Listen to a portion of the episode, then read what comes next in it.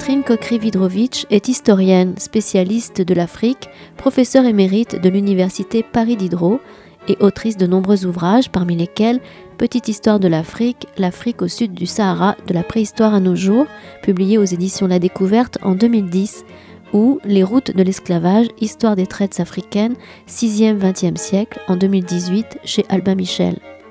Mercredi 24 novembre 2021, Catherine Kokri-Vidrovitch était à la librairie Ombre Blanche pour présenter son nouveau livre Le choix de l'Afrique, les combats d'une pionnière de l'histoire africaine, édition La Découverte.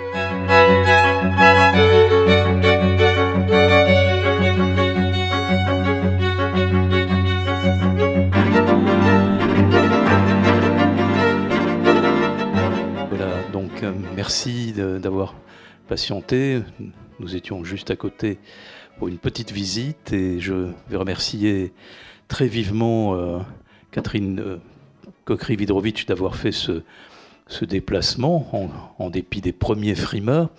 Donc merci, c'est à l'occasion d'une publication chez un éditeur qui, qui, vous est cher mais qui nous est aussi très cher, qui est l'édition La Découverte. Et je vous parlais tout à l'heure de François Gèze et que nous accompagnons cette maison depuis, bah, depuis Maspero. Donc euh, voilà, c'est une maison importante, il faut le rappeler. Je crois que l'actualité, euh, avec euh, ce qui se prépare pas avec Bolloré, va, va, va, nous amener sûrement à reparler de l'indépendance de l'édition, tout autant que de l'indépendance des médias. C'est pas, on va pas entamer ce débat, puisque c'est pour le choix de l'Afrique que vous êtes là.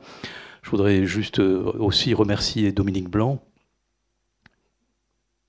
Dominique, tu nous accompagnes euh, depuis. Bon, nous accompagnons réciproquement. Hein. Voilà, Dominique euh, euh, a, travaillé au centre d'anthropologie de, l'école des hautes études en sciences sociales à, Toulouse longtemps, mais comme la retraite, ça n'existe pas pour les chercheurs, donc tu continues. Voilà, merci d'accompagner Catherine Coquery. Bah, je vous laisse commencer tout de suite pour le choix de l'Afrique. Tiens, je te tends le micro. Voilà, merci. Donc, merci à vous encore une fois.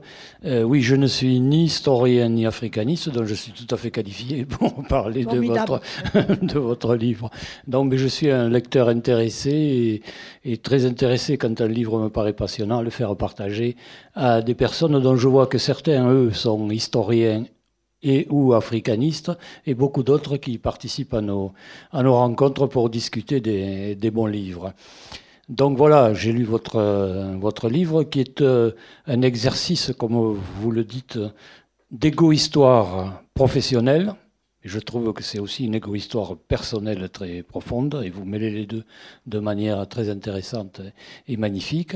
Et il faut dire que vous commencez par votre histoire personnelle et par ce qui a forgé à la fois votre caractère et votre destin, c'est votre enfance pendant l'éducation votre euh, enfance clandestine, comme vous le dites, puisque enfant d'une famille juive, vous avez été obligé de vous, cacher, de vous déplacer. Vous avez vécu de nombreuses disparitions. Et en même temps, vous avez eu l'occasion euh, d'expérimenter la solidarité et l'amitié dans ces circonstances difficiles. Alors pourquoi avez-vous tenu à faire, euh, à nous raconter ce parcours professionnel en commençant par cette euh, origine personnelle forte qui vous a marqué pour la vie? Merci d'en parler. Vous m'entendez bien là? C'est vrai que à force de réfléchir à la question, je dois à François Gès, il y a fort longtemps, de m'avoir dit tu devrais raconter ton itinéraire de chercheur, de chercheuse en Afrique. Et euh, pas mal, euh, un certain nombre de mes anciens doctorants, qui sont devenus souvent des enseignants, des chercheurs à leur tour, ils m'ont dit, il y en a une qui m'avait beaucoup touché, qui m'a dit, vous devriez nous raconter comment c'était avant, parce que nous, on ne sait pas. Et ça, ça m'avait frappé. Je me suis dit, c'est vrai que ça vaut la peine de raconter comment c'était avant, parce que euh, et avant, c'est quand je suis, quand j'ai décidé de travailler sur l'Afrique, c'était au tout début des années 60, c'est-à-dire au moment de, des indépendances. Je dis quelquefois, j'étais très contente de découvrir l'Afrique indépendante. Je n'avais absolument aucun héritage d'aucune sorte. Je savais à peine que l'Afrique existait avant et je n'avais absolument aucune, aucune attache particulière, familiale ou autre, avec l'Afrique. Et c'est effectivement la maison de la découverte qui a publié l'ouvrage qui a trouvé le titre, Le choix de l'Afrique. C'est vrai que j'ai choisi vraiment très volontairement de travailler sur l'Afrique et sur l'Afrique subsaharienne. Alors, quand j'ai commencé, on disait Afrique noire à l'époque. Euh, parce que euh, c'était un héritage colonial en réalité. Maghreb et Afrique noire, c'était les deux parties de, deux des parties de l'empire euh, colonial français. Et puis un certain nombre de chercheurs, c'est parti toujours comme ça arrive maintenant souvent de, des États-Unis, on dit ben on ne, définit pas un, trois quarts de quatre cinquièmes d'un continent par juste un trait physique de ses habitants. Euh, c'est un héritage colonial, c'est tout à fait vrai. Et l'habitude est donc euh, prise par les chercheurs de parler d'Afrique. Alors en France, on dit très souvent Afrique subsaharienne. Les Africaines-Américaines sont très très euh, susceptibles et il y en a même qui ont dit comment on n'est pas des sous-sahariens. donc donc, pour être tout à fait, pour tenir compte, on dit Afrique au sud du Sahara, ce qui est un petit peu long pourquoi l'Afrique subsaharienne, ça va un, petit peu plus vite? C'est pas juste non plus parce que ça concerne tous les États africains qui sont quelques maintenant 54 ou 55, sauf les, les euh, cinq États qui sont riverains de la Méditerranée. Tous les autres sont englobés dans cette expression qui n'est pas juste géographiquement, effectivement, parce que vous avez toute une série d'États, le Mali, euh, le Sénégal, euh, le Niger, le Tchad, euh, et d'autres qui ont une partie saharienne. Enfin bon, on sait de quoi on parle. On, parle de l'Afrique qui n'est pas méditerranéenne, disons. Et, et euh, l'histoire de cet ouvrage, en fait, elle est double. D'une part, j'avais effectivement envie de raconter, en me disant ça se perd et c'est dommage parce que c'est quand même très important ce qui s'est passé en France pendant la guerre. Je l'ai vécu, enfin j'étais toute petite, j'avais entre 4 et 9 ans mais euh, très consciente. Et euh, mes parents, mon père était ingénieur euh, dans la ville de Beauvais, ingénieur des ponts et chaussées, et ils ont eu une, voisine qui était l'épouse du professeur d'allemand du lycée de Beauvais, qui était allemande, donc son mari avait dû la, connaître en, en, Allemagne pendant ses études, qui est venue dire à ma mère euh, je ne sais pas si vous êtes juif et je ne veux pas le savoir. Seulement, sachez que c'est encore pire que, euh, tout ce qu'on raconte ici. Et surtout, ne vous déclarez pas. Et ma mère a écouté le conseil.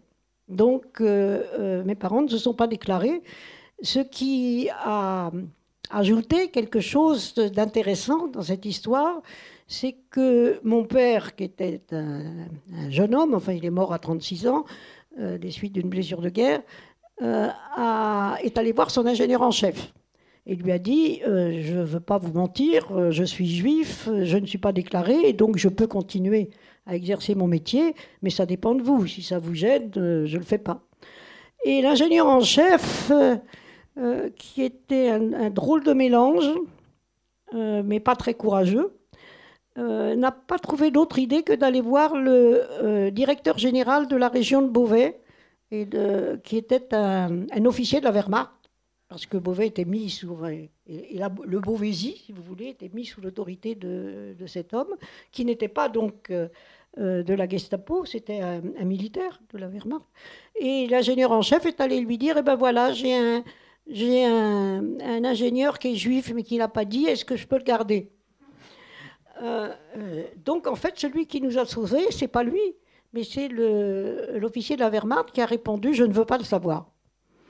Et d'ailleurs, euh, je regrette beaucoup de ne pas avoir demandé à ma mère, qui est, morte à 95 ans en 2004, donc avec qui j'ai pu montrer euh, les, bauches de ce que je racontais et, vérifier un certain nombre des éléments que je raconte dans le début de, cette égo-histoire. Euh, elle m'avait dit, je regrette beaucoup de ne pas lui avoir demandé comment elle le savait, parce que c'est effectivement intrigant. Euh, qu'il avait été euh, puni parce qu'il était euh, mal pensant et envoyé sur le front de, l'Est, cet Allemand, envoyé sur le front de l'Est où il avait été, où il avait trouvé la mort.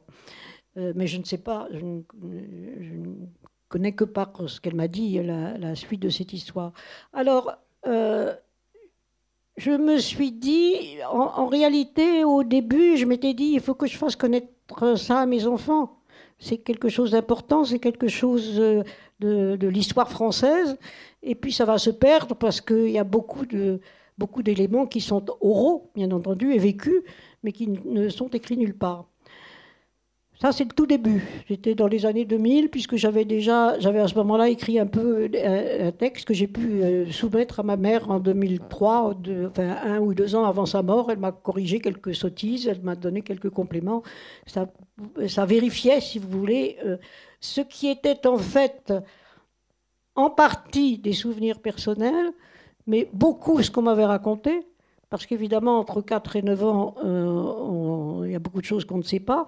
Et en même temps, euh, euh, j'ai vécu très fortement cette période, sachant que nous étions clandestins, évidemment, vous ne pouvez pas le cacher, que nous sommes très vite venus, mon père est mort et ma mère est venue en pensant qu'on se cachait mieux à Paris.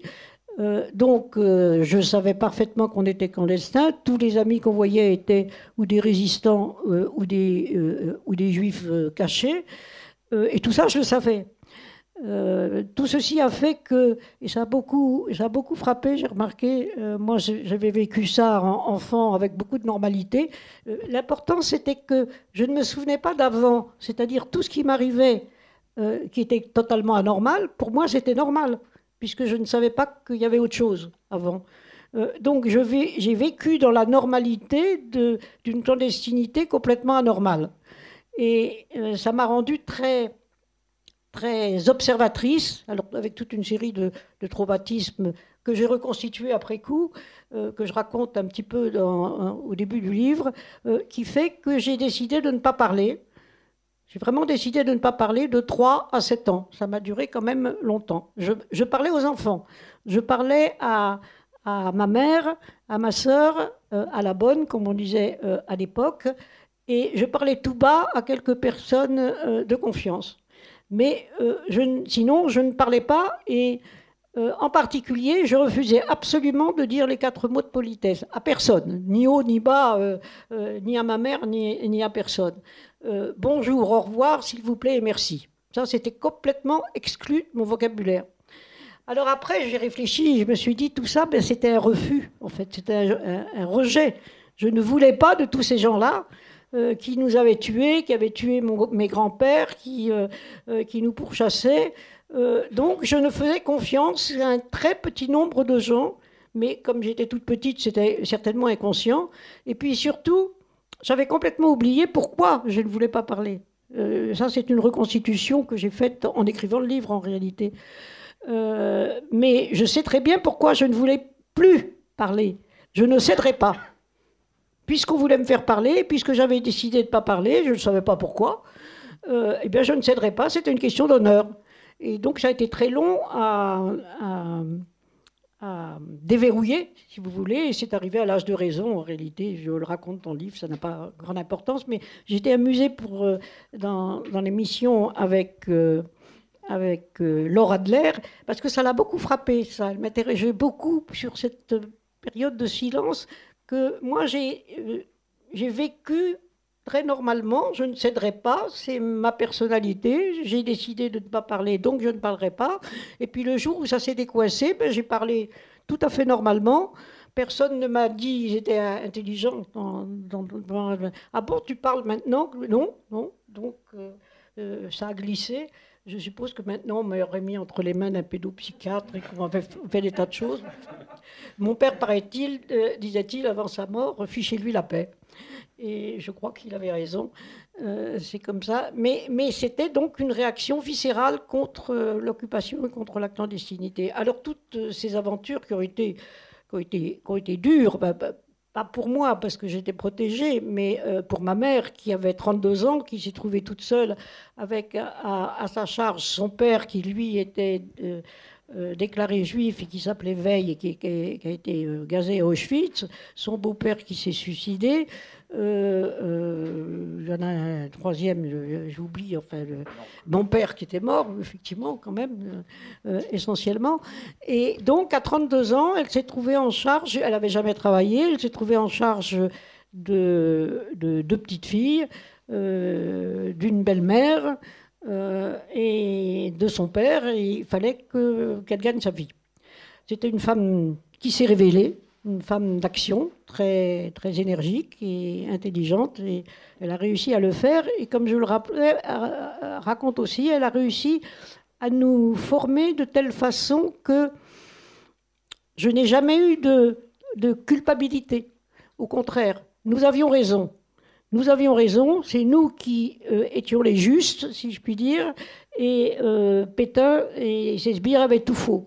Et par conséquent, nous devions euh, nous conduire en responsable par nous-mêmes et, nous devions savoir ce qui était bien et, ce qui était mal parce que ce n'était pas le gouvernement ni Pétain qui allait nous le dire. Et c'est une éducation en réalité très énergique et, et, très volontaire qui m'a, je pense, beaucoup aidé toute ma vie avec le sentiment aigu que j'étais responsable de moi-même et si je faisais des bêtises, c'était moi. Donc euh, il ne fallait pas faire de bêtises. Et c'était à moi de juger si c'était euh, bien ou mal ce que je faisais. Alors, toute cette expérience, j'ai voulu la, raconter parce que finalement, je me suis rendu compte que ça m'avait permis de faire beaucoup de choses. Et en réalité, ça m'a permis, en fait, de ne pas avoir peur. Alors je traduis ça en disant, puisque je n'avais pas eu peur euh, des nazis, de quoi pouvais-je avoir peur? Euh, euh, j'avais eu une, réflexion un jour dans mon ouvrage que j'avais fait lire à un, ami en lui disant, il y avait une phrase de ma mère très importante qui disait, tant qu'il y avait de la vie, tant qu'il y a de la vie, il y a d'espoir. Et il m'a dit, oh ben c'est banal ce que tu as écrit.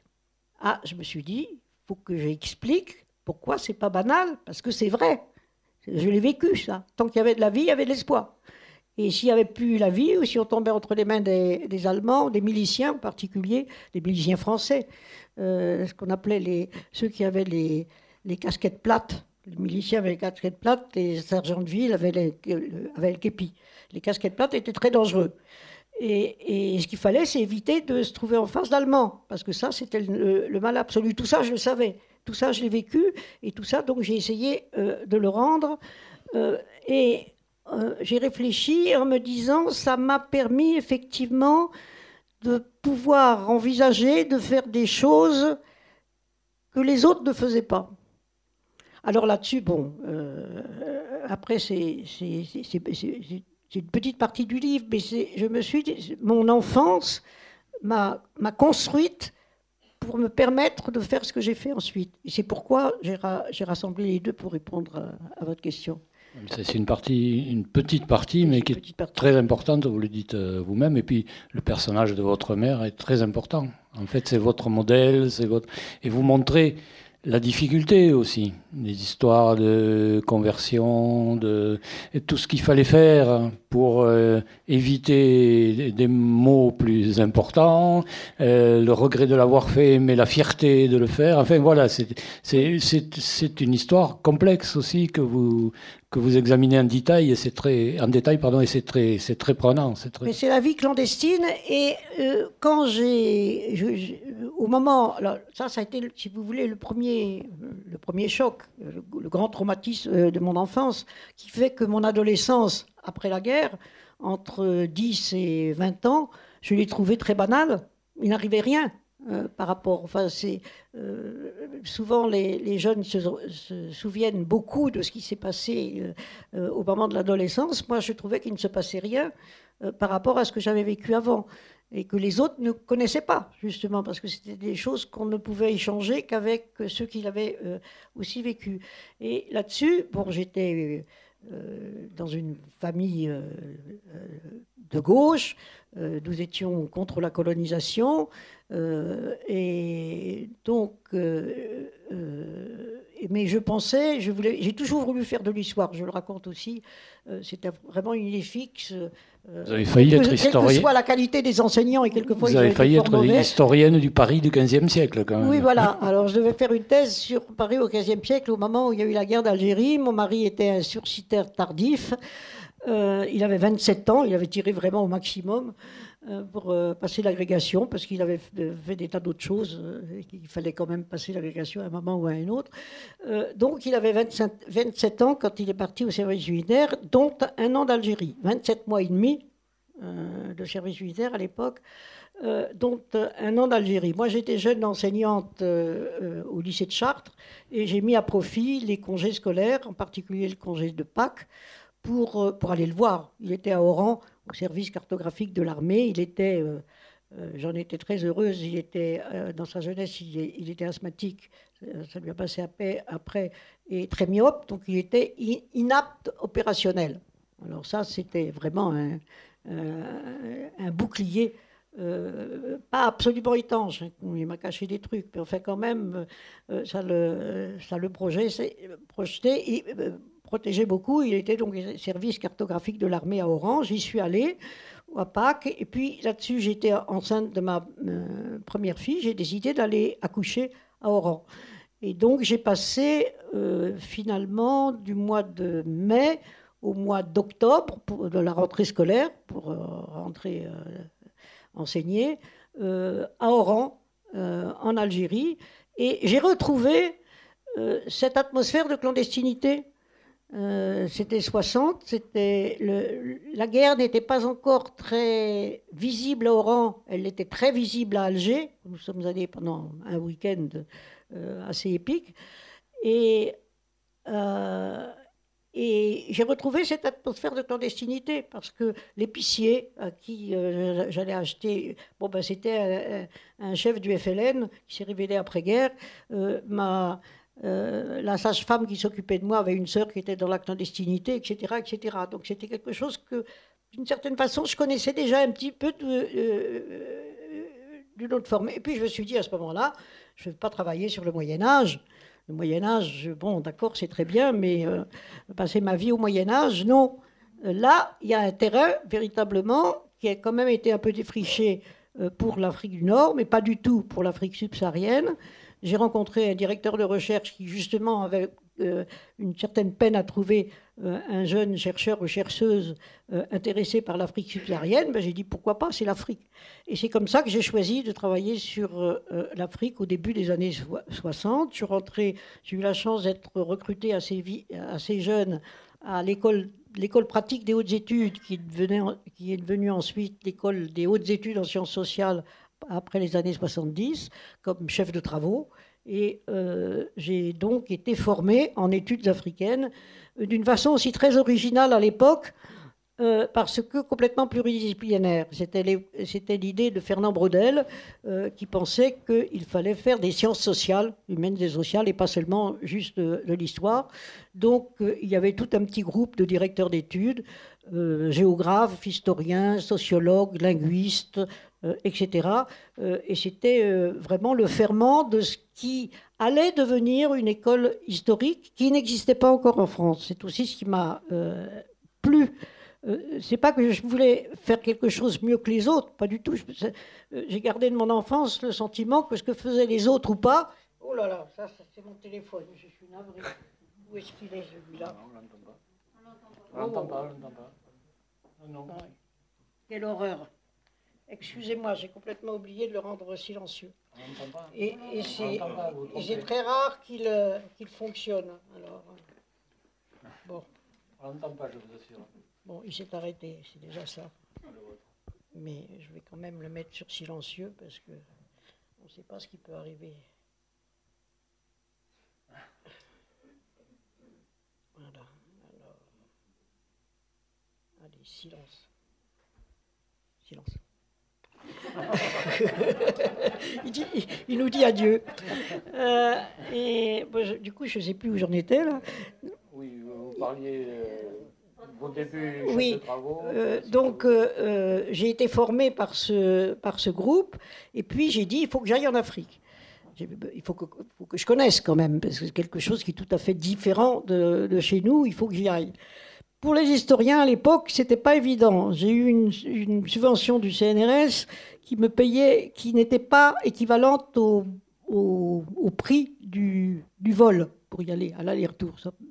Alors je me suis dit, on était jeunes mariés, deux enfants, on n'avait pas beaucoup d'argent, c'est pas possible, je peux pas aller trois ou quatre ans, euh, ou quatre mois, pardon, euh, en Afrique euh, à nos frais, on les a pas. Je suis allé voir le directeur de la commission CNRS, qui était un, un historien spécialiste de l'Allemagne au XIXe siècle et qui m'a dit, euh, en faisant un trait d'humour euh, que j'ai pas très bien apprécié, mais vous savez, madame, moi je suis euh, spécialiste du XIXe siècle, je n'y suis jamais allé. mais comme, il était, comme il était content de son, son bon il a quand même donné la rallonge financière. Et j'ai pu, aussi grâce, grâce à mon mari, qui a toujours été, ça c'était quelque chose. Euh, j'ai eu une chance extraordinaire. Enfin, j'ai eu j'ai vécu en couple jusqu'à sa mort euh, 53 euh, ans, et il était féministe avant l'heure. C'est-à-dire que tout ce que je faisais, euh, chaque fois que je lui disais, est-ce que tu crois que je ferais ça quand même? Je peux pas. Il disait, si, si, si, fais-le. Et, et, donc, il m'a beaucoup aidé moralement.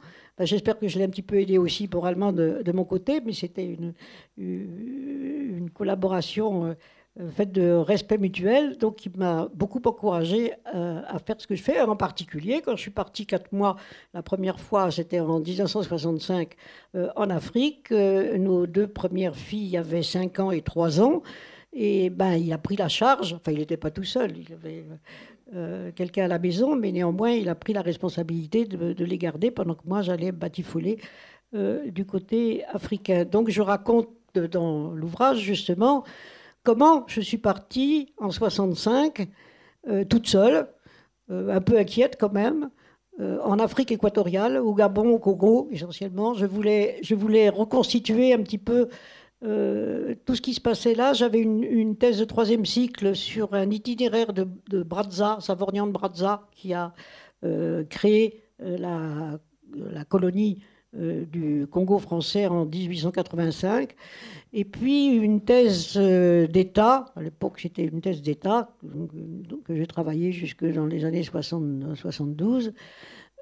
Sur les grandes compagnies privées concessionnaires euh, qui avait la charge d'exploiter l'Afrique équatoriale française parce que le, euh, le, gouvernement français et le Parlement ne voulaient pas financer. Ils trouvaient que c'était des, des, aventures euh, dangereuses et qui coûtaient cher, et donc on va le donner au privé. Donc ça fait des catastrophes, et donc j'ai vécu dix ans dans les catastrophes entre 1900 et 1930 de ces compagnies et de ce qui se passait en Afrique. Euh, ce que j'ai découvert avec, euh, avec plaisir, disons, en arrivant euh, en Afrique aussi, c'est que, en fait, contrairement à ce que je, croyais, le fait, j'avais 29 ans, je crois, quand je suis partie, le fait d'être une jeune femme, toute seule, ben, finalement, ça m'a beaucoup aidé. Parce que, évidemment, je suis partie bardée de recommandations des, directeurs euh, euh, parisiens des grandes compagnies en question euh, ou de leurs héritages. Et donc, quand j'apportais une recommandation du grand chef euh, du PDG de France euh, à, son adjoint euh, au Gabon ou au Congo, il était tout prêt à m'aider. Il me recommandait à un autre, qui me recommandait à un autre, de recommandation en recommandation. Ça m'a permis de faire beaucoup de choses. Et du côté africain, le tourisme n'existait pas du tout à l'époque. Il n'y avait pas d'hôtel. Hein. Il y en avait, il devait y en avoir un ou deux dans les capitales, mais pour le reste, c'était vraiment c'était ce qu'on appelait les cases de passage. Alors, il fallait trouver une case de passage, il fallait trouver quelqu'un qui, euh, euh, pouvait m'héberger, etc. Enfin, c'était toute une. Ça, a été effectivement assez aventureux et en même temps extrêmement euh, instructif parce que je m'immergeais dans un milieu que je ne, dans plusieurs milieux que je ne connaissais pas et j'ai essayé de rendre un petit peu ça dans, dans l'ouvrage tout en recherchant des sources Et, et j'ai fait ça à plusieurs reprises en réalité. Ça, c'était la première mission. J'y suis retourné en 67, j'y suis retourné en 69, et puis après, à partir des années 70, je suis allé en Afrique tous les ans jusqu'au début des années 2000, enfin jusqu'au Covid finalement. et, ce qui est frappant, dans, pardon, dans votre premier voyage, et qui est, bon, on le sait, mais c'était le moment, c'était les indépendances. On était passé dans la coopération plutôt que dans la colonie, euh, a priori. Mais par contre, vous, rencontrez un racisme extraordinaire parmi les gens euh, chez qui vous allez. Hein. D'ailleurs, aussi bien chez les coopérants, euh, de bonne volonté, mais qui conservent un racisme qui vous frappe, et aussi chez euh, certains chercheurs de l'Orstom, par exemple, dans leur attitude par rapport aux populations qu'ils sont venus euh, étudier ou aider, etc. Ah oui, je découvre quelque chose auquel je ne m'attendais pas, parce que ce n'était pas du tout le, climat, justement, du petit cercle d'africanistes que je fréquentais aux, études. Euh, c'était le racisme qui m'a sauté à la figure, que je, je ne m'attendais pas, un racisme tout à fait normal, ben, normal entre guillemets. Euh, ça faisait euh, un siècle, deux siècles, trois siècles, quatre siècles si on compte avec euh, l'esclavage et la traite des esclaves avant la colonisation, où l'on avait expliqué aux petits Français pendant des générations que les Africains étaient des sauvages, que c'était comme des grands enfants, qu'il fallait les élever et les corriger, et que n'importe comment ils étaient. Alors ça restait encore implicite, alors qu'on euh, savait que ça n'était plus vrai, euh, qu'ils étaient inférieurs, sinon racialement, parce que ça quand même, on, savait que les races n'existaient plus, euh, ce, théoriquement, mais intellectuellement et euh, scolairement, évidemment, parce que c'est vrai qu'il y a eu des écoles pendant la colonisation, il y en a eu beaucoup moins en Afrique équatoriale qu'en Afrique euh, occidentale, et que euh, le diplôme supérieur que les petits Africains et une minorité de petits Africains pouvaient avoir en 1960, c'était le certificat d'études. Si bien que c'était évident que tout le personnel africain en place, en poste, tout, presque tous, sauf quelques exceptions bien sûr, euh, qui a pu, faire des études euh, secondaires ou supérieures euh, hors Afrique, il était évident qu'il n'était pas adapté au travail administratif, politique de l'époque. Ils n'étaient pas compétents. Ils n'avaient pas encore la compétence. Ils l'acquéraient, mais et par conséquent, la coopération ce que j'ai découvert aussi, c'est que la coopération n'était pas seulement, et peut-être minoritairement euh, scientifique, euh, euh, à l'époque, elle était administrative et politique. C'est-à-dire que à la tête de toutes les grandes entreprises, c'était des Français, à la tête des administrations, c'était des Français, et à la tête de l'État, ben, c'était un petit peu pas très visible, mais tout à fait évident, aussi des Français. Par exemple, Léon Mba, le président du Gabon, était euh, un malade, il se faisait soigner en France en 65. On m'avait dit tu n'auras aucune euh, possibilité à l'intérieur si tu n'as pas une lettre euh, ministérielle. Je suis allé voir le ministre de l'Intérieur qui m'a très gentiment reçu, qui m'a dit qu'il enverrait des téléx partout qui sont jamais arrivés et qui m'a remise entre les mains de son adjoint. Mais son adjoint était un ancien administrateur colonial. Et cet ancien administrateur, je le raconte dans l'ouvrage, euh, euh, on traverse ce couloir qui était large comme le premier rang et moi, ici. Il ne m'avait jamais vu, hein, ce, Français. Euh, il, a un geste en montrant le bureau du ministre et il me dit, vous savez, ces gens-là, avec les façons, nous en faisons ce que nous voulons. Moi, j'étais prête à m'asseoir par terre d'étonnant, parce que je m'étonnais. et c'était vraiment ça. C'était le fait que bon, ils sont pas comme nous, ils sont inférieurs, ils savent rien, donc c'est nous, euh, c'est nous qui, euh, qui, faisons les choses. Ce qui n'était pas faux, d'ailleurs, effectivement. Alors on le retrouvait aussi effectivement chez un certain nombre de chercheurs. Tous les chercheurs qui étaient là n'étaient pas nécessairement des africanistes. Hein. Il y avait des géologues, il y avait des, euh, euh, spécialistes de, tas de choses. Et euh, bon, c'était au Dahomey, le Bénin aujourd'hui, j'étais en 60, oui, en 67, 65 ou 67. Je suis allé voir la capitale de l'ancien royaume euh, d'Abomey, où il y a toute une série de restes tout à fait extraordinaires qui, viennent d'être restitués en partie hein, euh, euh, par le musée du Quai Branly. Et quand je suis rentrée, c'est un chercheur de l'Orstom qui m'a dit Ah bon, ces choses-là, vous avez trouvé ça, vous avez trouvé ça intéressant ce que vous a raconté le, le, le gars qui est sur place. Alors le gars sur sur place. C'était un, jeune euh, euh, euh, Gabonais qui avait été formé par le dernier administrateur, dernier anthropologue qui avait été sur place avant l'indépendance, Jacques Lombard, qui était un très bon spécialiste.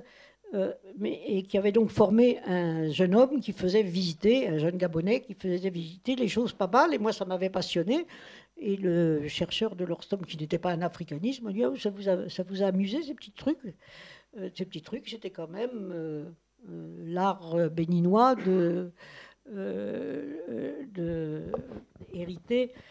dont il restait quand même un certain nombre de choses. Donc voilà, j'ai essayé de rendre compte. Alors, c'était aussi une époque très étonnante, parce que c'était une époque qui était en partie révolutionnaire pour un certain nombre d'États. Euh, avec des jeunes intellectuels, euh, peu nombreux, mais formés à l'étranger, euh, qui rentraient au pays et qui voulaient faire la révolution. donc, ça a donné ce qu'on a appelé les régimes marxistes-léninistes révolutionnaires. Alors, il y en avait un au Congo français, il y en avait un au, au Dahomey, il y en avait un, il y en a eu un plus tard au Mozambique, où je suis allé aussi. et dans les premières années révolutionnaire. Euh, bon, bah, c'était l'enthousiasme révolutionnaire, euh, très maladroit, mais très intéressant.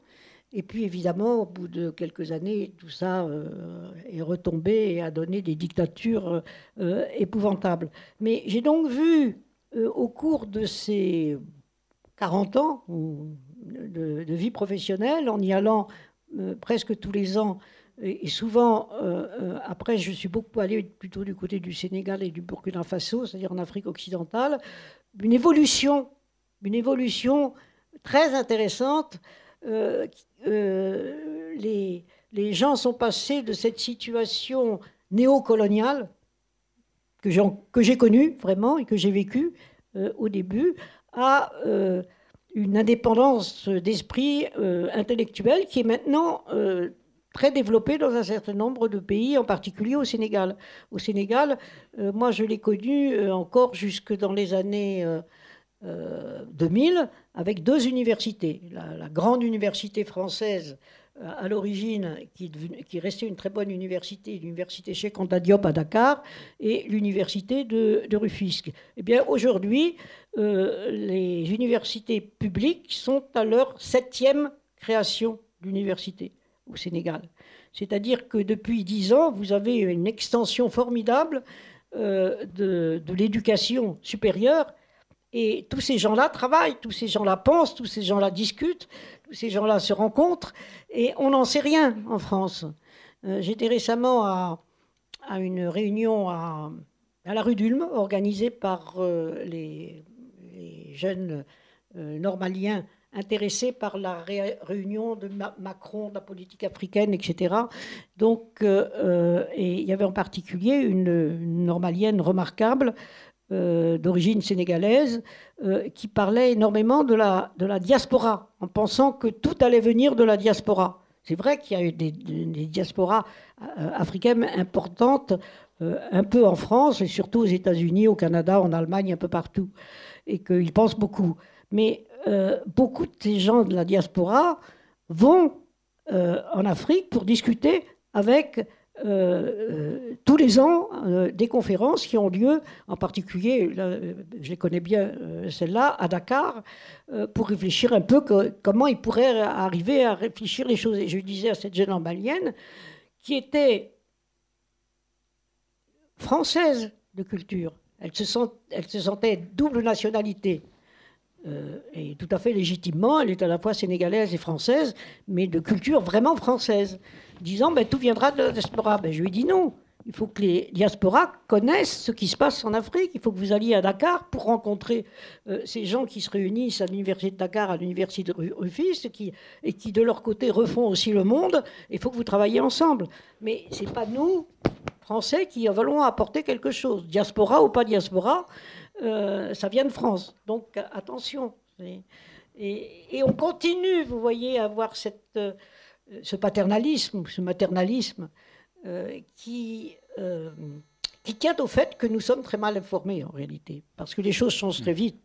C'est, ce que j'ai pensé à partir des années 90, 1990, je crois, je crois, que je vous l'ai dit.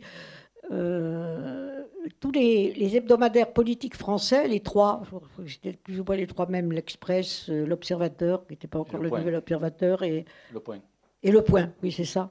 Ils ont euh, tous à huit jours d'intervalle, ils ont eu à peu près le même titre. L'Afrique, c'est fini.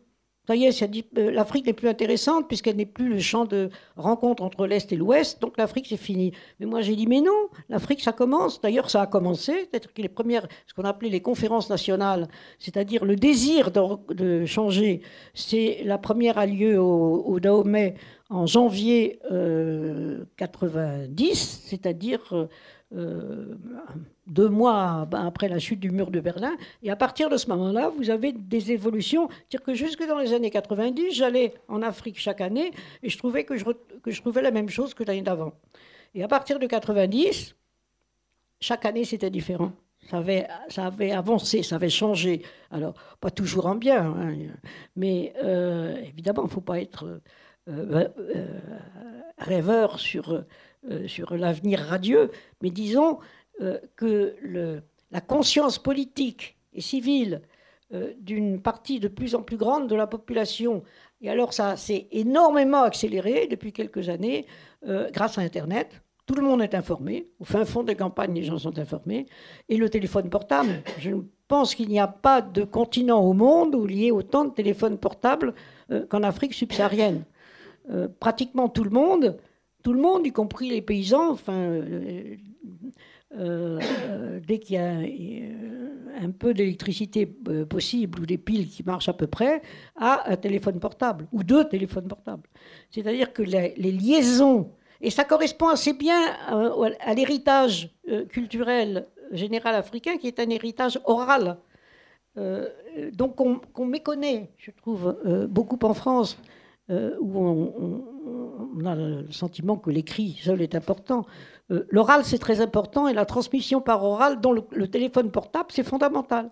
Et tout le monde est au courant de tout. Euh, je dirais que le téléphone portable est, beaucoup moins nocif que les réseaux sociaux sur Internet. Internet, il faut avoir l'électricité à, à, demeure et des trucs de ce genre-là, ça c'est plus difficile. Mais le téléphone portable, ça, ça fonctionne très bien. Et euh, les gens sont très informés de tout ce qui se passe à l'intérieur et à l'extérieur. Et ça, en France, on ne s'en rend pas compte. D'un point de vue professionnel, alors, parce que vous en parlez quand même beaucoup dans, dans le livre, il n'y avait pas d'histoire de l'Afrique dans l'université française et vous avez fortement contribué à en organiser une. Et là aussi, c'est une aventure euh, ah oui, merci de, le rappeler, de longue durée. En 1960, les universitaires français, les historiens français à l'université ou ailleurs, disaient l'histoire de l'Afrique n'existe pas. Parce que euh, ce qui avait été transmis euh, par l'époque coloniale, c'était qu'il y avait des populations sauvages, ou à peu près, non civilisées, qui avaient commencé d'être un peu civilisées avec la colonisation et qui sortait enfin euh, du marasme avec les débuts de l'indépendance. Avant, ça n'avait pas bougé pendant des siècles et des siècles. Mais non, c'était la confusion entre euh, écrire l'histoire et vivre l'histoire. Toutes les sociétés ont une histoire. Dire que l'Afrique n'avait pas d'histoire, c'était totalement stupide. D'ailleurs, à partir du moment où l'histoire s'est développée, elle s'est développée très fort après 2001, l'histoire de l'Afrique en, France, euh, grâce à la loi Toubira, parce que la loi Toubira a dit l'esclavage est un crime contre l'humanité, mais l'article 2 dit, et par conséquent, il faut l'enseigner dans les écoles. Or, les enseignants sont aperçus qu'ils ne savaient rien sur la question parce que jamais personne ne leur avait enseigné euh, l'histoire de l'Afrique, ni à l'école, ni dans le secondaire, euh, euh, ni dans le supérieur. et que par conséquent, il fallait des travaux. Donc les travaux se sont démultipliés depuis les années 2000 et maintenant on sait beaucoup de choses sur l'histoire africaine euh, à travers le, continent. Il y a beaucoup de sources, pas seulement écrites, mais orales, archéologiques, tout ce qu'on veut. Et euh, il y a beaucoup de connaissances euh, qui ne sont pas encore dans le grand public. C'est pourquoi, depuis ma retraite, d'ailleurs, j'essaye de faire des, publications de ce qu'on appelle la vulgarisation scientifique. Vulgarisation, j'aime pas beaucoup ça parce que c'est pas pas de la vulgarisation de mauvaise aloi, c'est véritablement faire connaître un public qui n'est pas spécialiste, donc avec euh, euh, une langue euh, qui parle à, ceux qui lisent et non pas une langue de, de, spécialistes, tout ce que l'on sait maintenant sur l'histoire africaine. Et c'est vrai qu'on en sait beaucoup, alors qu'il y a 30-40 ans, on en savait très peu. Et quand moi j'ai commencé à faire de l'histoire africaine, il n'y avait pas d'histoire en France. Il y en avait en Angleterre. Ça a commencé un petit peu euh, aux États-Unis, mais euh, en France, euh, il y avait quelques écrits d'histoire, mais c'est ma génération, en fait, qui a commencé à écrire l'histoire africaine. Alors, ma génération, et surtout, je dirais, dès le début, nos étudiants. Et nos étudiants étaient en très grande majorité des jeunes Africains francophones, parce qu'en Afrique francophone, il y avait une seule université en tout et pour tout, c'était l'université de Dakar, elle n'avait pas le niveau de thèse. Donc un jeune historien qui voulait faire une thèse était obligé de venir en Europe, et la plupart évidemment venaient euh, en France. Nous étions trois. Euh, une euh, à Paris 7, un à, Paris 1 et un à Aix-en-Provence, pour diriger quand même beaucoup, beaucoup, beaucoup d'étudiants et former un chercheur ça prend à peu près euh, euh, maximum d'une dizaine d'années. On, le prend au niveau de la, maîtrise, de la licence, de la maîtrise, ou un petit peu avant. On l'amène jusqu'à la, thèse. À ce moment-là, il repart dans son pays. Ils sont tous repartis dans leur pays. La, France n'a pas, euh, recruté d'historiens africains subsahariens. pratiquement un, un dans l'université française. Et qui est parti au Canada d'ailleurs parce qu'il était mal accepté. Euh, et donc, ils sont partis euh, dans leur pays, ils ont enseigné à, leur tour, et on en est maintenant à la quatrième ou cinquième génération euh, depuis le début des années 70, où effectivement, j'ai été à l'initiative d'un laboratoire à l'Université Paris 7, maintenant l'Université de Paris, un laboratoire d'études des pays, euh, histoire et géographie et, politique des pays, des pays du Sud. Et moi, évidemment, ma charge était des pays d'Afrique noire. Hein. vous avez appelé ça un centre d'études du tiers-monde, ce qui vous, oui, ça. vous a valu une, une polémique. le mot qui avait été inventé par euh, Alfred Sauvy euh, et Georges Ballandier, c'était tiers-monde. Alfred Sauvy avait fait une comparaison entre le tiers-État et le tiers-monde. Euh, c'était dans les années 1970 ou quelque chose comme ça, 72. Et le, terme a longtemps été euh, adopté. Il est devenu ringard après parce que le tiers-monde, ça s'est beaucoup diversifié. Alors, notre laboratoire au Pneumarach s'est appelé Laboratoire Connaissance du Tiers-Monde. Au bout d'un certain temps, il s'est appelé Laboratoire euh, Connaissance des Tiers-Mondes. Et puis après, il s'est appelé Histoire des développements. Puis les développements à, leur tour euh, le, concept a été euh, discuté. D'ailleurs, on n'était pas d'accord avec ce concept, mais le gouvernement était conservateur à ce moment-là. Alors, on a pensé que c'était un bon, un bon euh, concept pour, pour plaire aux, autorités du CNRS, c'était société en développement. Et maintenant, il existe toujours avec. moi, j'ai pris ma retraite depuis une dizaine d'années, et donc je ne saurais plus vous Ça s'appelle le CESMA, c'est-à-dire connaissance aussi des pays Afrique, Asie euh, Amérique latine. Euh, c'était vraiment un centre tout à fait original en France, ça n'existait pas. ça a été donc un centre de rencontre de beaucoup de jeunes intellectuels africains qui sont retournés dans leurs différentes universités et qui sont maintenant à la, comme je vous le disais, à la cinquième génération de formation dans leurs propres universités. Maintenant, il y a des universités dans tous les États francophones. Il y en a bien plus dans les États anglophones euh, et, donc, ça n'a plus rien à voir avec ce que j'ai connu, en fait. Vous racontez tout ça, et même si on n'est pas spécialiste, on est intéressé parce que c'est un long combat euh, pendant de nombreuses années. Et votre, euh, comment dire, votre ligne directrice, ça a été quand même toujours, il faut former des Africains ou permettre des Africains de se former pour faire l'histoire de l'Afrique. Ah oui, ça, c'était mon combat. Encore aujourd'hui, je dirais. Ça a été mon combat, et c'était un combat difficile parce que c'était pas du tout dans, le, dans les mentalités, euh, alors pour parler de ma discipline, des historiens français. Les historiens français, comme, comme dans tous les pays d'ailleurs, la majorité des historiens font l'histoire de leur propre pays. Donc 95% euh, des historiens français sont spécialistes euh, de l'histoire de France, excellents spécialistes d'ailleurs. bien sûr, il y a un petit pourcentage pour les autres pays européens, et puis, il n'y avait pas d'historien euh, de l'Afrique. Euh, il, y a eu une chaire d'histoire de la colonisation tenue par un très grand historien spécialiste du Maghreb, Charles-André Julien, qui avait été créé en 1947. Il a pris sa retraite en 1961. Juste au moment où moi je cherchais un directeur de recherche, j'étais bien embêté parce qu'il n'y en avait plus. Euh, ça a été aussi, je raconte, comment trouver un directeur de recherche pour une thèse d'État alors qu'il n'y a pas de spécialiste, justement.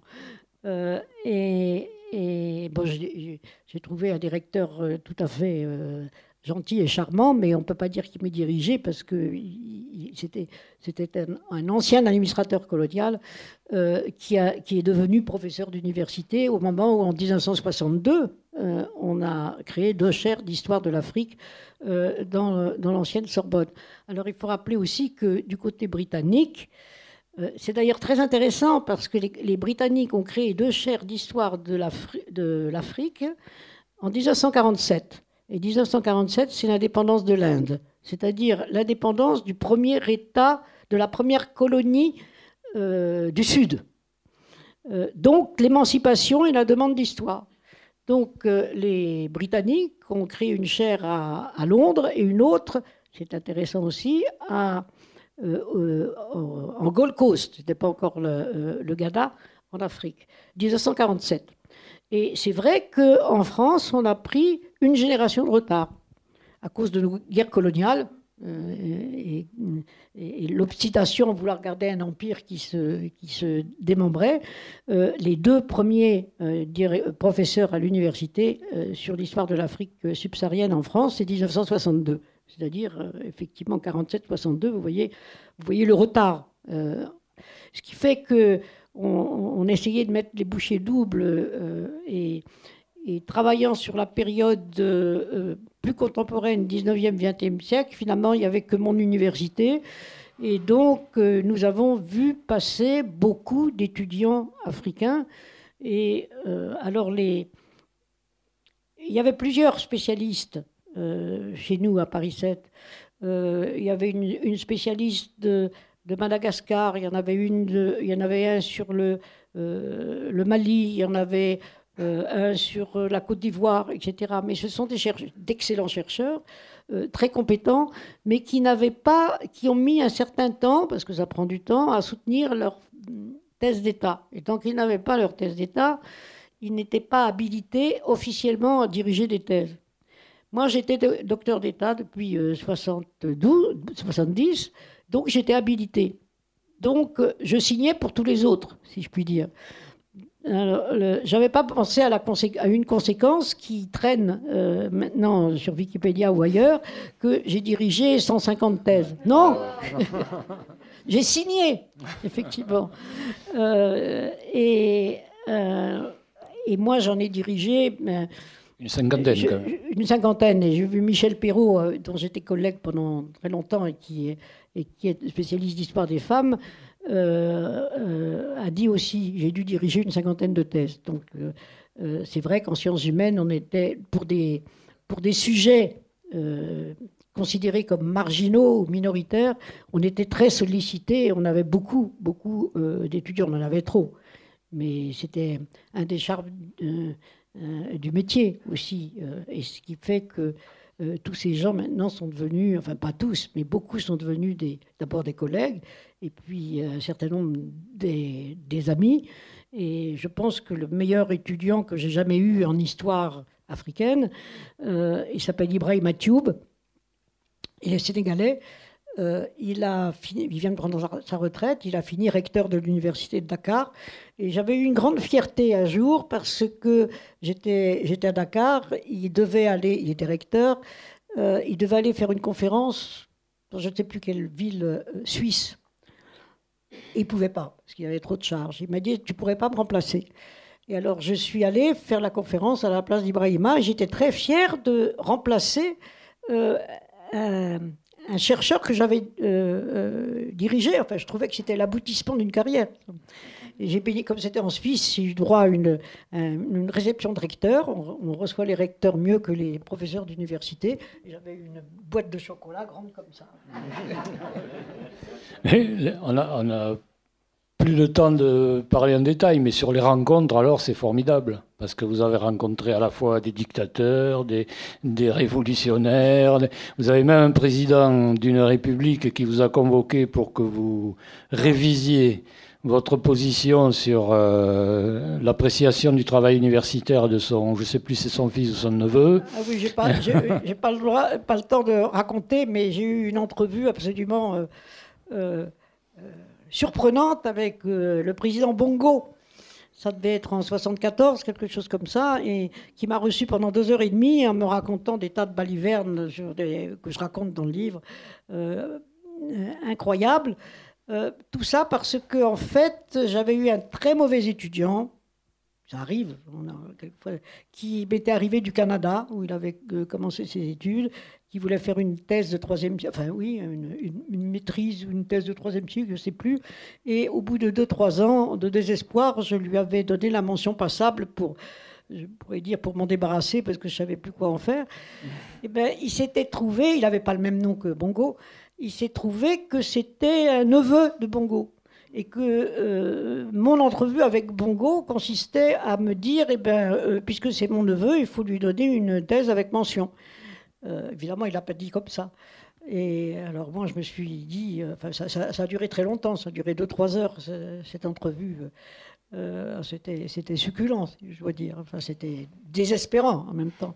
Et finalement, j'avais trouvé une formule qu'il avait, qu'il avait fait taire. Je lui avais dit, Monsieur le Président, vous savez, la collation des grades. La collation des grades, c'est le ministère qui s'en occupe. Moi, je ne peux plus rien faire. Euh, donc, euh, renvoyez-moi votre étudiant. Peut-être qu'on pourra faire quelque chose pour lui. Euh, ça s'était fini comme ça, plus ou moins. je déplorais d'ailleurs d'avoir été reçu plutôt, pas toujours, mais plutôt par de mauvais présidents que par de bons présidents. Peut-être parce qu'ils ont plus le temps. Euh, euh, mais c'est vrai que c'est pas du tout. Enfin, c'était, des façons de faire tout à fait différentes de ce qu'on peut trouver en France. Jamais, jamais j'irai voir le président de la République française. Je ne connais pas, j'ai, aucune raison de le connaître. Mais euh, vous êtes étrangère, vous êtes blanche, ça, enfin, il peut y avoir. Vous pouvez, vous pouvez servir à quelque chose, donc on va vous recevoir.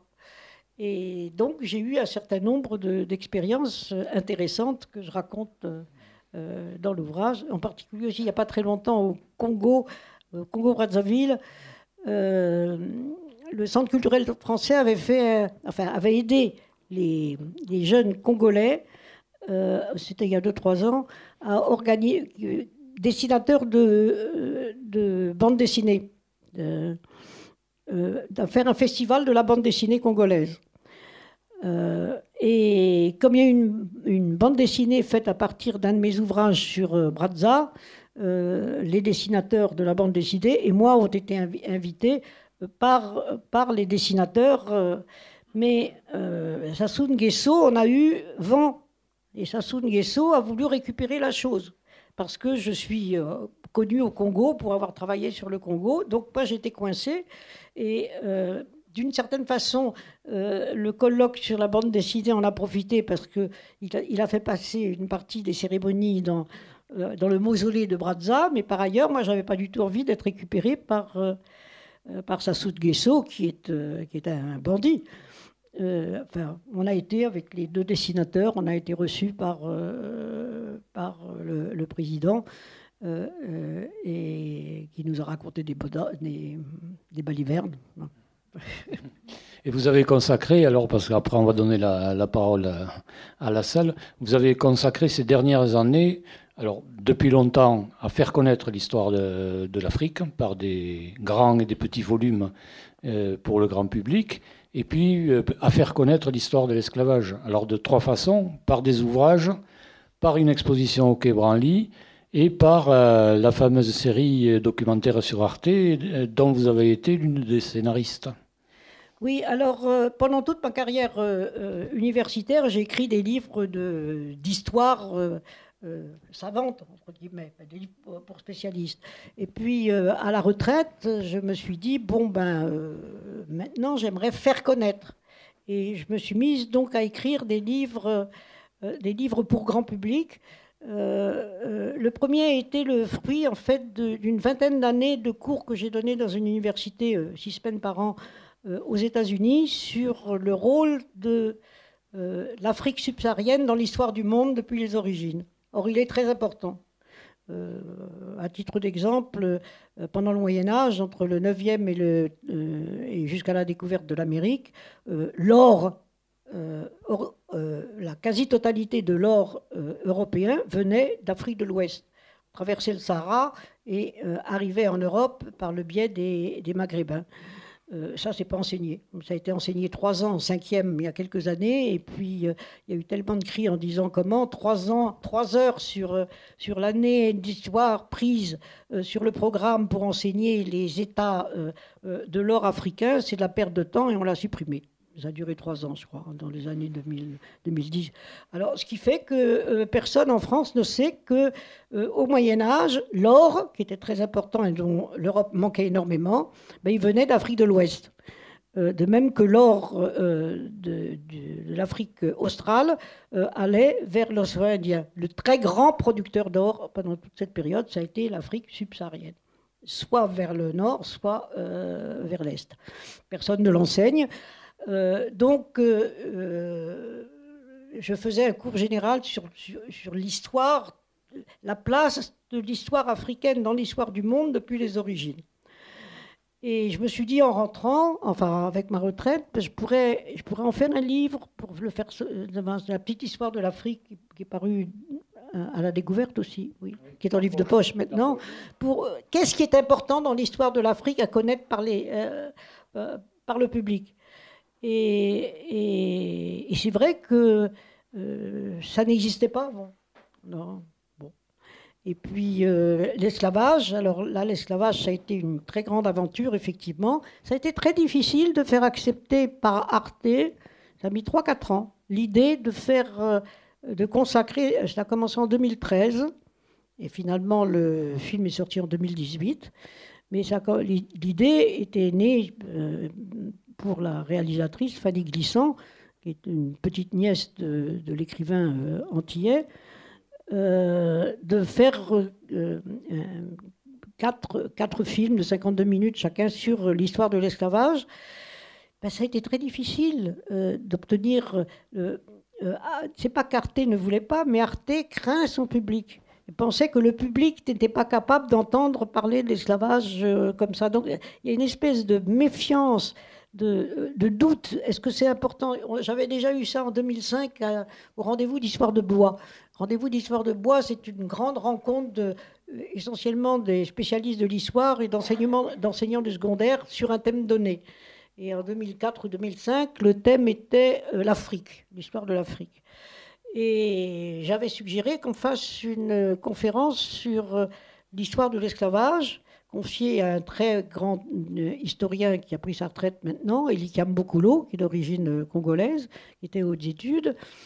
Et ben, il y a eu aussi beaucoup de, beaucoup de réticence de la part des organisateurs, mais ça ne va pas attirer de monde, on ne peut pas leur donner l'amphithéâtre. Ils avaient même trouvé le moyen de mettre en même temps une grande conférence de Kouchner, qui était au, fait.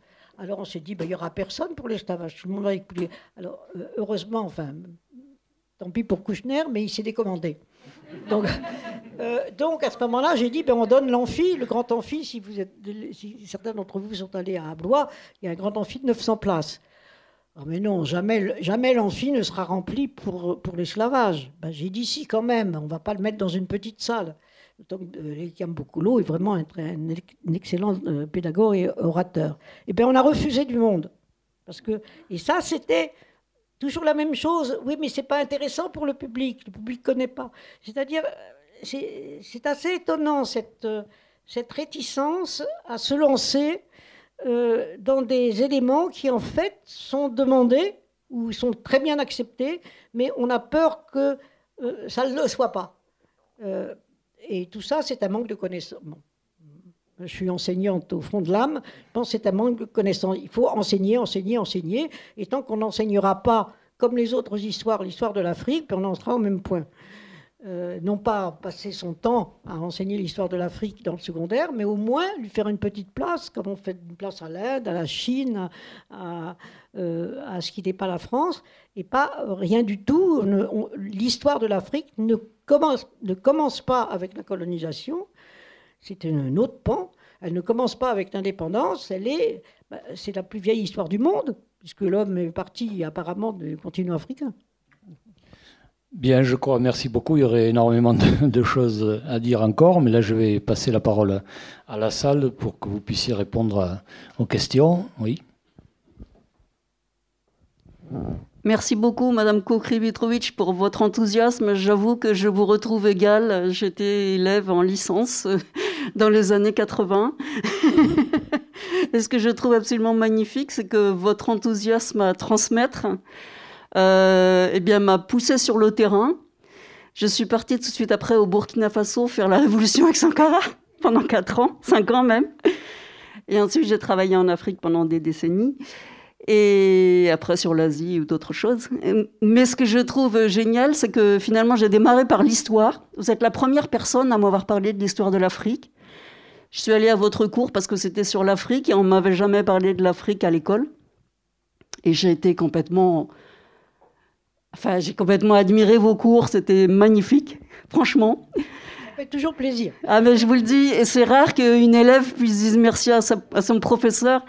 Et en plus, cette année, c'est assez amusant parce que la boucle s'est bouclée, puisque mon dernier livre euh, qui est sorti, qui s'appelle Révolution et sorcellerie, une ethnologue au Burkina Faso, parle de Sankara, mais vu depuis les villages, puisque j'étais, je, faisais l'ethnologue, hein, j'ai préparé ma thèse de doctorat, et j'ai reçu le prix Louis Castex de l'Académie française 2021.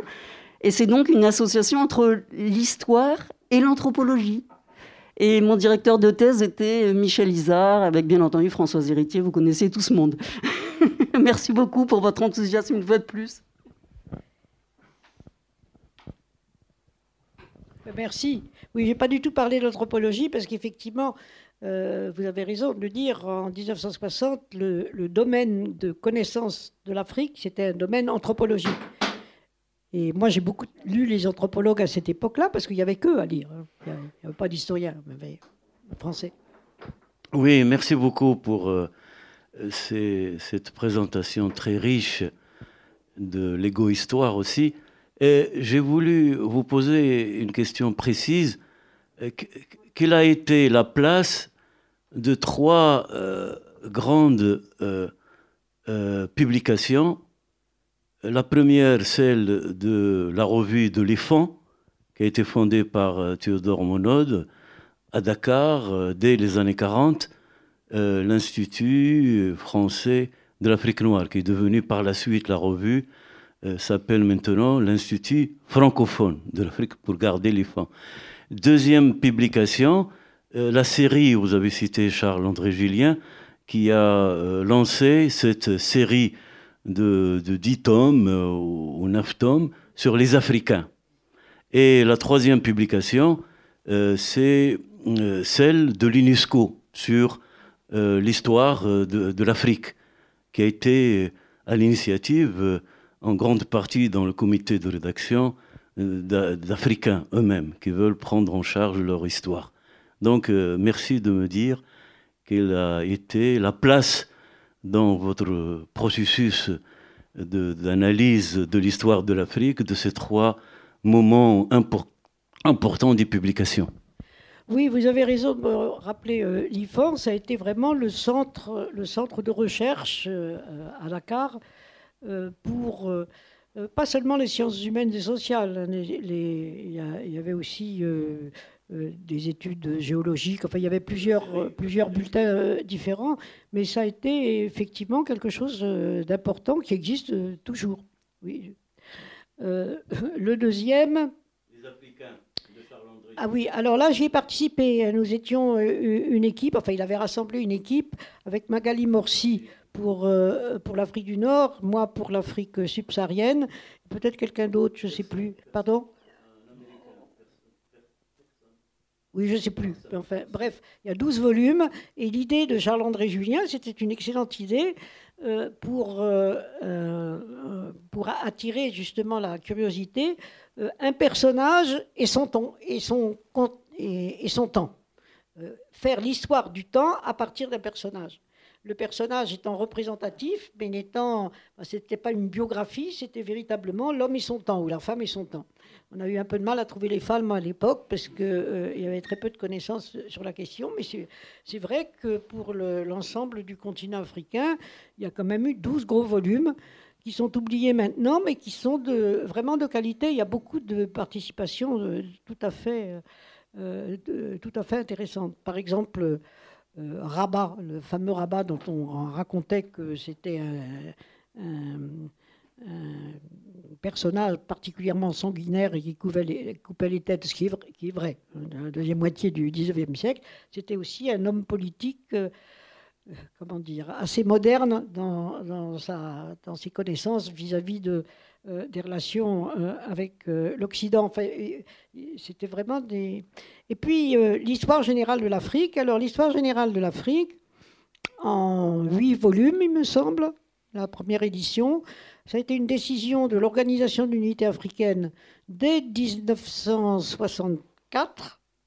L'unité africaine date de 1963, trois ans après les indépendances euh, francophones, euh, et qui a pris 30 ans, avec effectivement toute une série d'historiens internationaux euh, chaque volume étant euh, dirigé par un historien euh, africain, mais avec beaucoup de contributions internationales, parce qu'à l'époque, en particulier du côté francophone, il y avait très peu d'historiens africains francophones.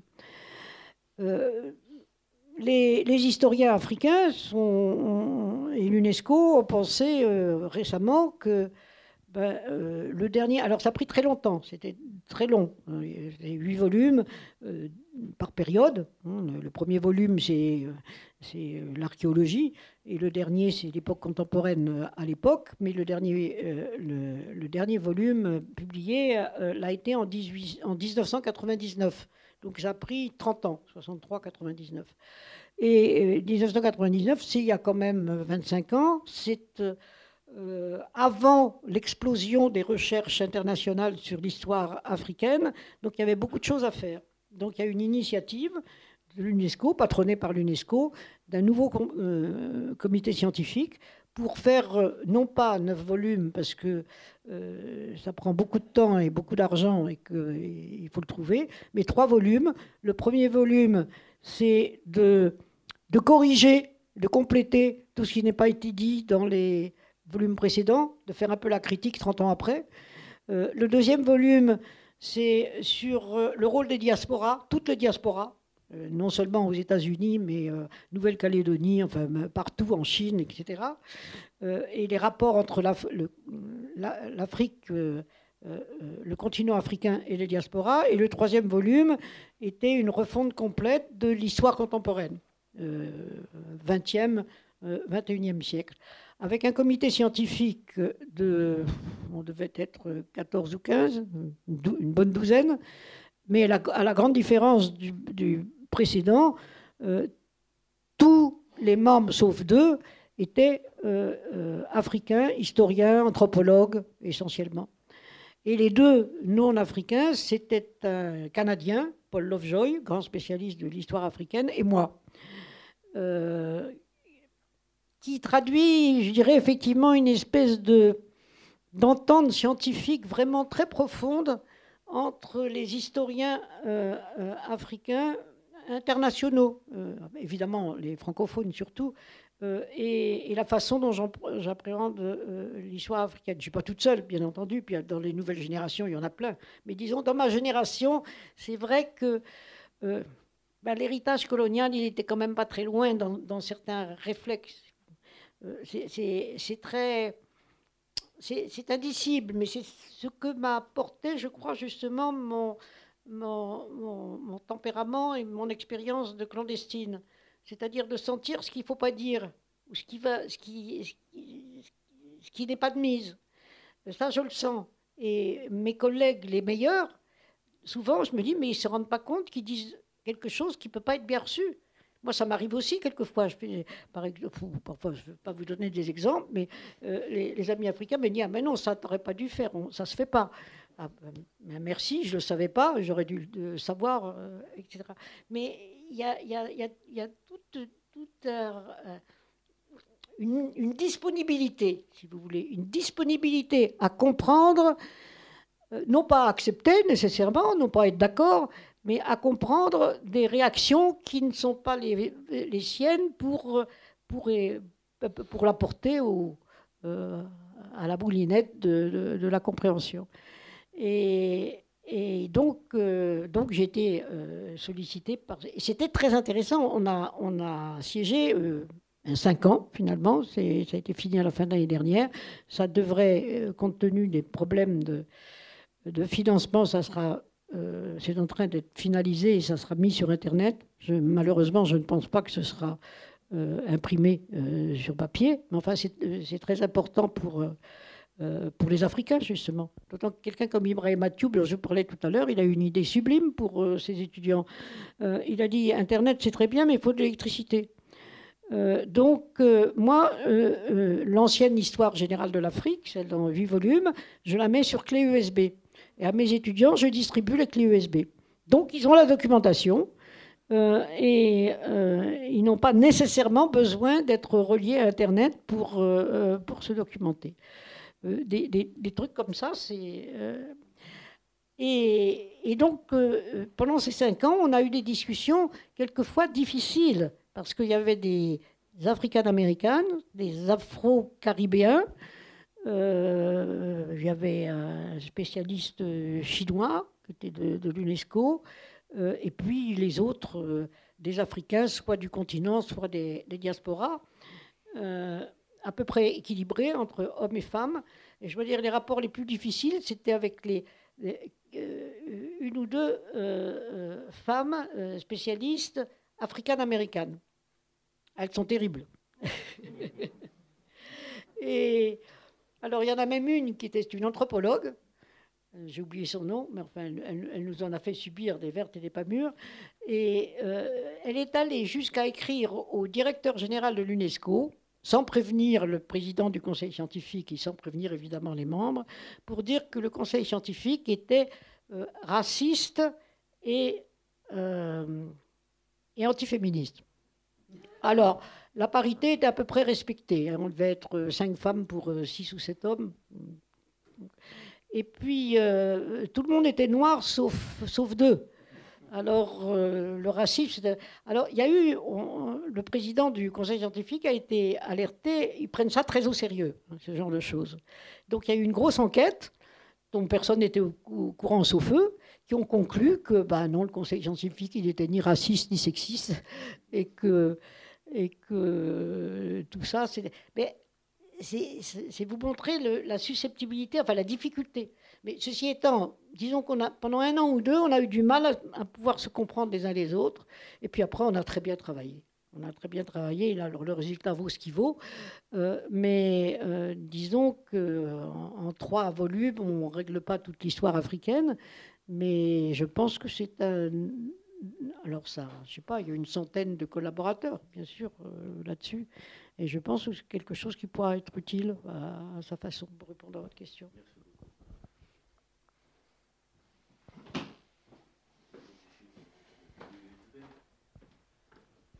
Merci. Je vous remercie beaucoup pour votre intervention que j'ai trouvée très intéressante et j'ai beaucoup apprécié vos livres, notamment sur l'histoire de l'Afrique au 19e et au 20e siècle. Celui qui était paru en 1985 sur permanence et mutation. Donc c'est un, un, très beau livre. Alors, j'ai connu l'Afrique, moi, à la fin des années 60. Il y avait une histoire d'Afrique qui était écrite par des administrateurs coloniaux. Et donc, euh, quand j'étais à Madagascar, euh, il y avait des Hubert Deschamps, Pierre Boiteau qui avaient écrit sur, euh, sur l'Afrique. Il y avait déjà une histoire qu'on pouvait, qu'on pouvait lire. Et, et j'ai travaillé dans d'autres pays. Ce que j'ai constaté, c'est que le, les universités, pour les universités africaines, l'histoire a été un, champ d'investigation important. dès, le, dès le début des années 70, je pense à, à Kizerbo, à son histoire générale de l'Afrique, qui est paru en 72. Et quand j'ai travaillé au Niger, et il y avait la collection études nigériennes, qui, il y avait beaucoup d'ouvrages historiques. Et donc, il y a eu un, les, universitaires se sont intéressés à leur histoire dans la perspective de construction des États et d'affirmation un peu de l'identité de l'Afrique, qui était niée euh, euh, dans beaucoup de, beaucoup de, qui était souvent niée auparavant. Voilà. C'est ce que j'ai constaté. Oui, vous avez tout à fait raison. Le premier historien, euh, historien tout court, qui a écrit une histoire de l'Afrique générale, Afrique surtout francophone, pour autant que je me souvienne, mais ou histoire générale, c'est Joseph Kizerbo. Joseph Kizerbo, et, c'était vraiment un, très très bon historien qui a travaillé dix ans à cet ouvrage. alors Joseph Kizerbo, c'était le premier agrégé d'histoire africain, qui est devenu inspecteur euh, inspecteur général, pas inspecteur d'académie, hein, inspecteur général. Euh, et euh, il a ensuite, il a peu écrit ensuite parce qu'il était, c'était aussi un, opposant évidemment au régime, au régime fantoche de l'époque, des années 60-70. Donc il a beaucoup investi dans la lutte politique. Euh, mais c'est véritablement le premier qui a, euh, en, France, en, français plutôt, qui a écrit une histoire générale de, l'Afrique, qui a été, dont l'introduction est, écrite par Fernand Braudel, euh, mais qui a été relativement méconnue en France.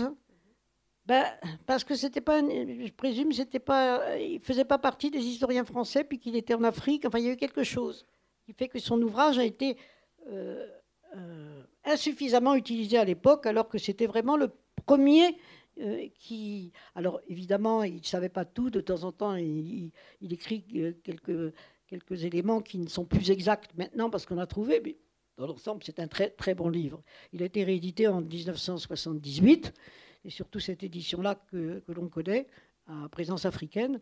Et, et, et puis, je ne sais plus ce que vous m'avez dit d'autre. Oui, il y avait une histoire qui avait été écrite aussi par les, Il y avait une histoire qui avait été écrite euh, dans les années 60, quand je suis arrivé à Madagascar. Il y avait des administrateurs coloniaux qui avaient écrit des livres d'histoire. Ah oui, bien sûr. À, Madagascar, Madagascar, il y a plus, il y a plus d'histoires qu'en Afrique euh, subsaharienne. En Afrique subsaharienne, c'est Joseph Kizerbo à l'époque. Et puis, tous les historiens qui nous ont permis d'écrire des livres, ce sont nos anciens étudiants qui ont fait des maîtrises et des thèses. Ce sont des Africains. Moi, je dis quelquefois l'histoire africaine, on ne le dit pas assez, mais elle a été eh, trouvée, écrite par les, par les jeunes historiens africains. Au Niger, au Niger c'est le cas. Quand on les utilise et qu'on est honnête, évidemment, ce qu'on est en général, on les cite. Euh, mais euh, si vous voulez, il y en a beaucoup qui n'ont pas été publiés. Moi, il, y a, tout un savoir que j'ai parce que j'ai dirigé des thèses ou parce que j'ai participé à des thèses euh, de, jeunes historiens africains. Et je dis quelquefois à mes collègues, ben, ceux qui ont écrit l'histoire de l'Afrique dans les années 60-70, ce pas des Français, c'est des, Africains. Mais ils n'ont pas été publiés parce que c'est très difficile, c'était très difficile de publier en Afrique. Il n'y avait plus de maisons d'édition et que publier une thèse non plus, c'est pas non plus euh, évident. Euh, donc, et puis elles ne sont pas toutes parfaites, hein, bien entendu, c'est des, euh, jeunes, c'est des apprentis historiens, des jeunes historiens. mais disons, s'il n'y avait pas eu tous ces étudiants africains pour travailler sur la question, on n'en serait pas aux, connaissances qu'on a aujourd'hui. Ça, c'est tout à fait important, c'est vrai.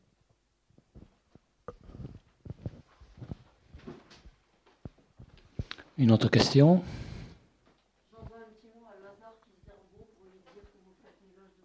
Ah oui, d'accord. D'autant qu'on va fêter justement le centenaire, je pense, de Kizerbo du côté du mois de juin, que je vais écrire quelque chose. Je l'ai peu rencontré parce que précisément, moi, quand j'allais au Burkina Faso, il était exilé euh, par les, gouvernements de l'époque. Donc il, était, il habitait plutôt euh, Dakar quand j'étais au Burkina, et Burkina quand j'étais à Dakar. Euh, donc on s'est rencontrés peu de fois, mais c'est quelqu'un de très important. Et, donc, je suis très heureuse qu'on fasse, qu'on rappelle justement son existence et, son travail cette année, effectivement.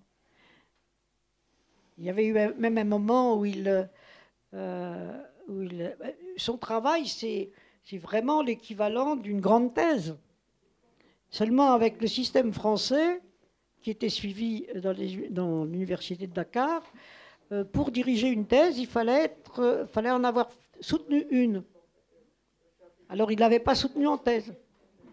Donc euh, il n'était pas habilité à diriger des thèses. Enfin, c'est le genre d'absurdité de, l'université qui est un petit peu, un petit peu C'est le genre d'absurdité que, moi j'ai pris sur moi de, résoudre en signant à la place de, des autres quand, quand ils étaient de, de, haut niveau, bien sûr. Des gens comme Françoise Raison pour pour, euh, pour Madagascar, par exemple, qui, qui, a mis très longtemps euh, pour écrire sa thèse d'État, mais qui était la meilleure spécialiste. Elle était, elle était collègue, c'était pas moi qui allais diriger une thèse sur l'histoire de Madagascar, c'était elle, évidemment, euh, etc. Est-ce qu'il y a une dernière question? Sinon, l'heure de nous séparer est arrivée. Bien, merci infiniment, Madame, pour ce beau livre et pour votre présence. Merci à vous de m'avoir euh, si gentiment écouté.